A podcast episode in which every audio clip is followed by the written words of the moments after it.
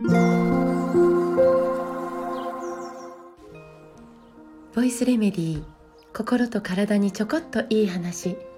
元看護師ホメオパス井上真由美です。いやいやいやえっ、ー、とですねもう想像以上に花粉症の SOS が増えています。えっと想像はできていたので、えー、このスタンド FM でも、えー、先週先々週ぐらいかな。ちょっと、えー、連日花粉症絡みのことをお話ししてきたんですがまあ想像を超えてきましたね。本当にこの花粉症症状が大変な方がもう周りにいっぱいです。きっと、えー、皆さんも皆さんの周りに、えー、たくさんたくさんおられるんじゃないかなと思いますし今年から花粉症デビューだという方も少なくないですね。ちなみに私は、えー、とても自然豊かなドドッド田舎に住んでましてさらに、えー、我が家の周りは杉の木がいっぱいです。そしてその杉の木は今もう花粉をもうたっぷんたっぷんにくっつけて この花粉の重さでこう何て言うか枝がこうしなっちゃってるぐらい。たっぷんたっぷんですね。風が吹いたら飛んでいる。そんな、えー、環境にいるんですが、まあ、今のところ、えー、何ら症状がない。今のところ発症はしていない、えー、状態を維持できています。でうーんそんなことも考えると花粉の多さだけが花粉症の発症の原因ではないような気がしています。それも一つの原因ではあるけど、えー、単体の原因ではないというか花粉の多さね、でねまあただこの、えー、花粉の多さだけが発症につながっている人もいると思うんですが、えー、その場合は体はまあ正常に反応している可能性が高いかなと思ってます。今し今年はえらいこと多いわけでだからたくさん体に付着しそして、えー、侵入してきた花粉をめっちゃたくさんの鼻水を作ってもう薄めて外に出す。あの体内に取り込まないように。優秀な反応ですよね。とかくしゃみで吹き飛ばす。とか涙で洗い流す。とか。まあ、正常な反応として起こっている症状かもしれないです。優秀な体ですね。なのにその場合に鼻水を止めたりくしゃみを止めたりかゆみを止めたりすればお薬を使い続けてということになりますけどただそれだけやってしまうという日々を繰り返してしまうと体は、えー、どんどん、えー、鈍麻するというか怠けるというかということになってしまうかもしれないそうすると次の侵入者に対して対応するのをやめちゃおうみたいなですね、えー、そういう状況がその対応力を落としてしまう可能性も出てくるかなと思うわけです。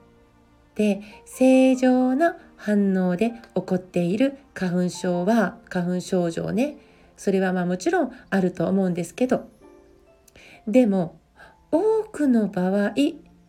えー、これまでスタンド FM 通して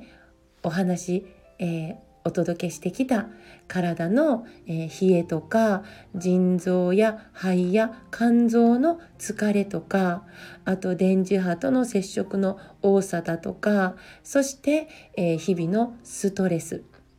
に加え3年間も続いたマスク装着の暮らしによる免疫力の低下。これは大きな引き金になっているような気がして個人的にですけどならないです。ねえー、残念ながらウイルスこれはマスクの、えー、隙間を堂々とすり抜けていく小ささでした。だからウイルスの出入りを出入りをマスクで止めるということに関してはほぼマスクは力不足でしたよね。えー、よほど、えー、専門的にウイルスの侵入をさせないような、えー、精密な作りのマスクなくはないです。でもこれあまりに何、えー、て言うか、え緻密すぎて緻密すぎて、えー、せいぜい30分装着しているのが精一杯ぐらいですよね息が苦しいぐらい、えー、ブロックしちゃうからなので、えー、普通にしている不織布や布マスクはほぼ、えウイルスの出入りを止めるということに関しては力不足これ国立感染症研究所も認めているわけです。だけど日々のマスクはえー、大きいものはちゃんと不正だと思うんです。え、花粉とか塵とかホコリとか、目には見えないけどウイルスより大きくてマスクで防げるものあったと思うんで。なので防げてよかったよねっていうこともあるとは思うんですけど。でも3年間も毎日マスク装着が続いたことでえ鼻や目や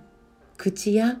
喉の粘膜が、えー、これらの、えー、塵とかホコリとかみたいな異物私たちにとっては必要ないものに対する、えー、対応をするその都度ね対応するという機会がすごく減っちゃったですよね。えー、免疫力というのは日々の鍛錬が大事です。突然はできない。日々の鍛錬なんですよね。筋トレも数日サボると元に戻るしお料理も作らなければどんどん下手になる。だから鼻や口や目の免疫組織たちも日々いろんなものに接触しながら対応し続けるという鍛錬をすることでいざという時にしっかり動けるんですよね。日頃の練習が大事。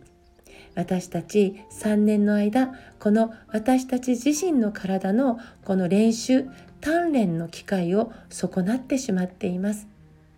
だから、えー、この花粉症花粉シーズンが少し山を越えたらマスクを外して、えー、鍛錬の日々を取り戻せたらいいな取り戻せたらいいな一日も早くそんな風に思ってしまいます。ね、じゃないとどんどん毎年大変になってしまったり花粉症がもう一年中になっちゃったりすると本当にあの生きづらいかなと思いますから。ねえー、新潟県だけではないと思うんですけどいやもうね本当にねどこへ行ってもほぼマスクなんですよね。すれ違う人はもちろん、えー、お店の店員さんもね。レジでお金を払う時に手を出してもお釣りはトレーに置かれてしまうなんていう、えー、が3年以上になりました。そしてマスクもですね。大人がしていれば子供は外せないです。子供たちがマスクを外さない外せないことは大人が外さないのとは全く意味が違う。なので、えー、マスクは道具必要な人が必要な時に使うもの。この当たり前の世界が早く戻ってくることを前向きに祈り祈りながら、えー、自分自身の意思というものを大事に過ごしたいなと思っています、えー、皆さんは今日どうしますか、えー、花粉症が教えてくれることという花粉症対策のお話の、え、動画を急遽販売開始しました、えー、約2時間半にわたり、えー、お話お伝えしています、え詳細はコメント欄を、え見てみてください。今日も最後まで聞いてくださってありがとうございます。また明日お会いしましょう。